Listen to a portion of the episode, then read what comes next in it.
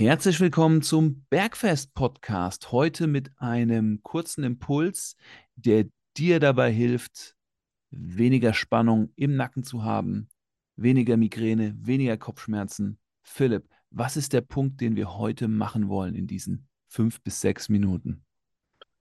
Heute wollen wir ein bisschen die Connection machen zwischen gutem Schlaf, Stressreduktion und dann dementsprechend auch Nackenschmerzen, Nackenverspannungsreduktion. Marco, was hat Schlaf und Nackenschmerzen, was haben die gemeinsam oder was, wie hängen die zusammen? Ähm, Schlaf ist ja erstmal grundsätzlich so das stressreduzierendste, was wir unserem Körper schenken können. Weil im Schlaf fahren wir alle Entzündungsprozesse nach unten, steuern alle Regenerationsprozesse nach oben und wenn wir gut schlafen, starten wir grundsätzlich weniger müde und angespannt, also gestresst in den Tag. Und ich glaube, das ist, das ist so die Brücke, die dann uns irgendwann zu den Nackenschmerzen führt. Wie würde es denn aussehen, wenn ich jetzt gestresst in den Tag starte, weil ich nicht gut geschlafen habe?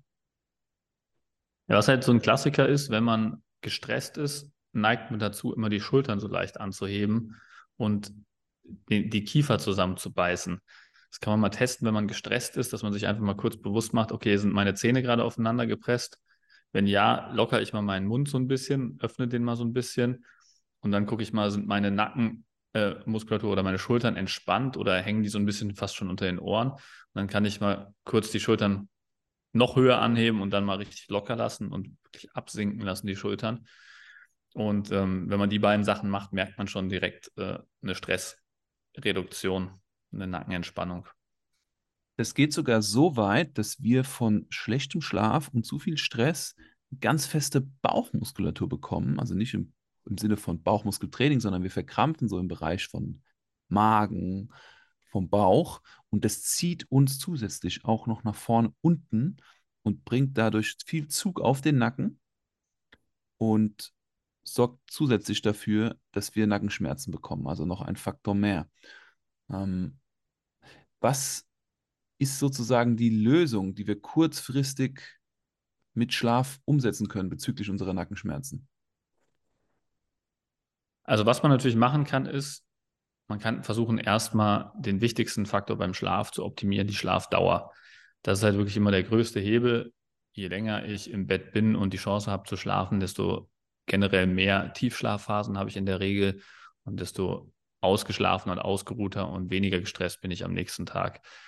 Also müsste ich erstmal in erster Linie anfangen, damit mir ein festes Fenster für den Schlaf zu definieren und zu checken, okay, wann muss ich am nächsten Tag aufstehen, wann müsste ich dann ins Bett gehen, damit ich meine acht Stunden Schlaf bekomme und dann den Tag auch so ausrichten, dass man in der Lage ist, da einzuschlafen, wo man einschlafen will. Okay, und guter Schlaf ist, wenn wir innerhalb von fünf bis zehn Minuten einschlafen, die Nacht durchschlafen, morgens vor dem Wecker aufwachen und sehr energetisch sind und sehr aufnahmefähig.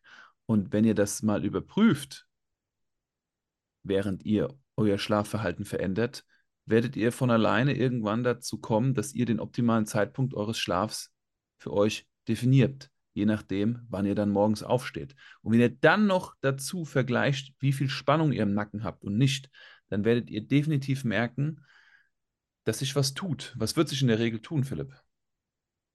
Nacken wird sich ein bisschen entspannen. That's it. Dann kann man schauen. Wenn man weniger Nackenschmerzen hat, sollte man weitermachen damit auf jeden Fall, mit dieser Maßnahme. Klingt logisch, oder? Ja. Machen das die meisten?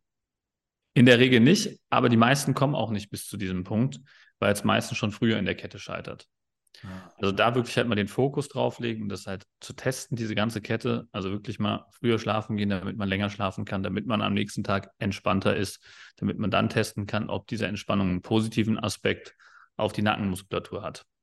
Diese ganze Kette einmal durchtesten. Und wenn ihr Leute kennt, die das auch am besten mal testen sollten, dann leitet die Folge gerne weiter. Philipp, vielen Dank. Hat mir Spaß gemacht, hier diesen kurzen Austausch mit dir. Mir auch. Ich wünsche euch eine gute Zeit. Dir auch, Marco. Und bis Mittwoch, wenn es wieder heißt Bergfest. Mach's gut. Danke fürs Einschalten und Teilen. Ciao.